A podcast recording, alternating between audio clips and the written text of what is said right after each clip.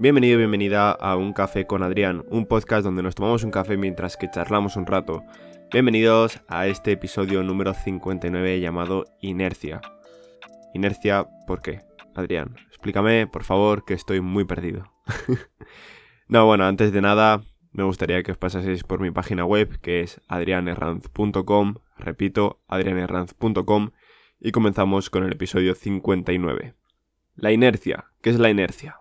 Pues a ver, dicho, por así decirlo, por la propia Wikipedia, es la propiedad que tienen los cuerpos de permanecer en su estado de reposo relativo o movimiento relativo. Dicho de forma general, es la resistencia que opone la materia al modificar su estado de movimiento, incluyendo cambios en la velocidad o en la dirección de movimiento. Por hablarlo de una manera muy fácil y una cosa que tengo muy pero que muy presente, es a la hora de estudiar, ¿vale?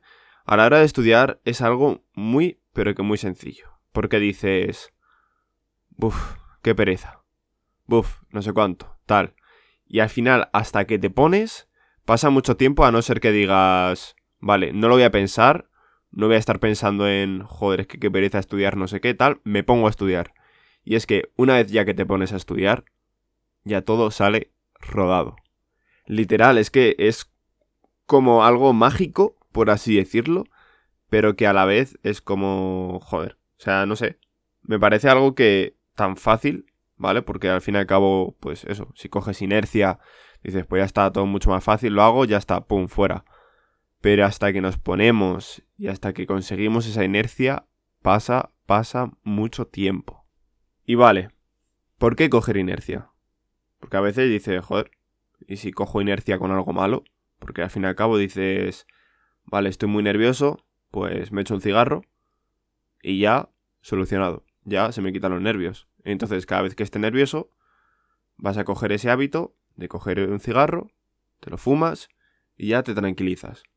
Al fin y al cabo eso también es inercia, porque las cosas que hacemos como sin pensarlo, porque al fin y al cabo tú no tienes que ponerte a pensar para decir voy a caminar, ¿vale? O sea, si dices, joder, es que me toca caminar hoy media hora, una hora, vale, eso sí. Pero por ejemplo, para ir a un lugar, tú no necesitas pensar en plan, joder, es que tengo que ir, no sé qué. En plan, necesitas empezar a caminar para decir, ah, bueno, vale. No. O sea, simplemente es caminar y ya está. Pero como digo, cuando tienes nervios, te echas un cigarro, o cuando, yo qué sé, cuando te pasa algo malo o tienes un día malo y siempre lo achacas a luego a tomarte una cerveza. Bueno, más que achacar, luego dices, bueno, pues luego me tomo una cerveza o luego me emborracho o lo que sea. Porque eso suele pasar mucho en, en la gente joven que dice, Buah, termino exámenes, me emborracho o yo qué sé, buscan cualquier excusa para tener un hábito malo, ¿vale? Básicamente, porque es lo que es, no, no hay que negarlo. Entonces, no puedes asociar el tener un día malo, imagínate en clase, imagínate en el trabajo, imagínate en lo que sea, y decir, vale, pues ya está. Hoy me merezco emborracharme esta noche y ya está. Pero no, porque eso solo te atrae cosas malas. La primera, el alcohol. El alcohol no es bueno, ¿vale? O sea, hay que reconocerlo, aunque a mí me guste mucho la cerveza. Porque bueno, pues yo qué sé, me gusta la cerveza, me gusta probar diferentes cervezas, cervezas artesanas, etcétera, porque es algo que, no sé, colecciono y, me gusta bastante, pero no es de decir todos los días, oh, venga, voy a tomarme ocho cervezas. No. Primero, porque el alcohol es malo, y segundo, porque luego vas a tener una resaca que al día siguiente vas a ser inútil la mitad del día como mínimo. Porque si te has pasado bastante, quizá durante todo el día no eres persona. Entonces, ¿por qué no lo hacemos con buenos hábitos? O sea, ¿por qué no cogemos inercia con buenos hábitos?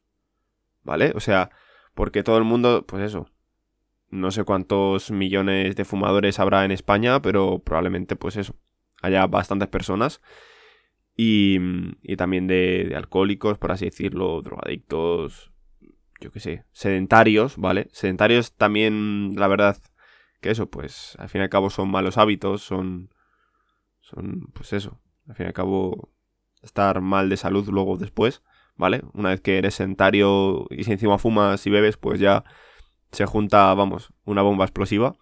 Entonces, ¿por qué no intentamos ser lo contrario y sentirnos simplemente levantarte del sofá, de la cama, de la silla, salir a andar un poco o que tengas que ir a, no sé dónde andando O subir las escaleras de tu casa que no te cueste. Porque os aseguro que hay muchas, pero que muchas personas en este país, bueno, en este país y en el mundo en general, yo en este caso estoy hablando de España, que esas pequeñas cosas del día a día le cuestan.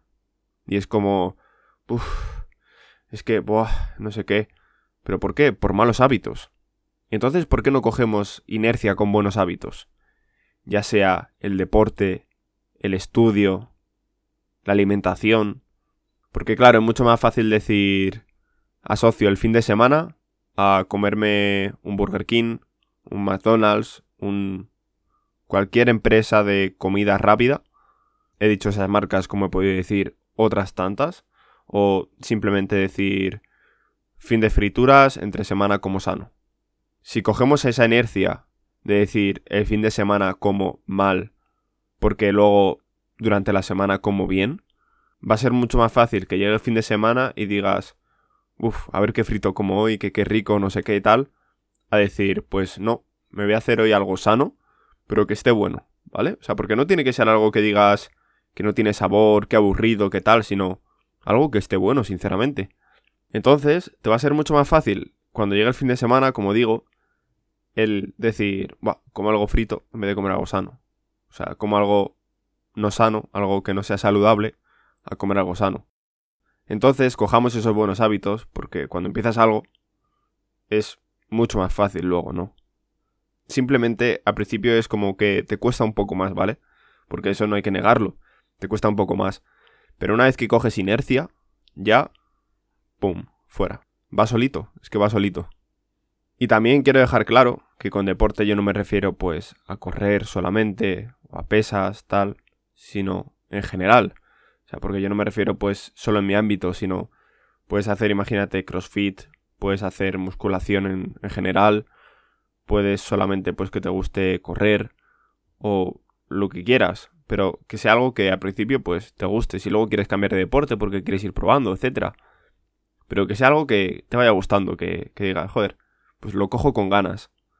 Y luego en el estudio yo no me refiero tampoco solo en cuanto si estás estudiando un grado medio, grado superior, universidad, la ESO, bachiller, lo que sea, sino me refiero en tu día a día.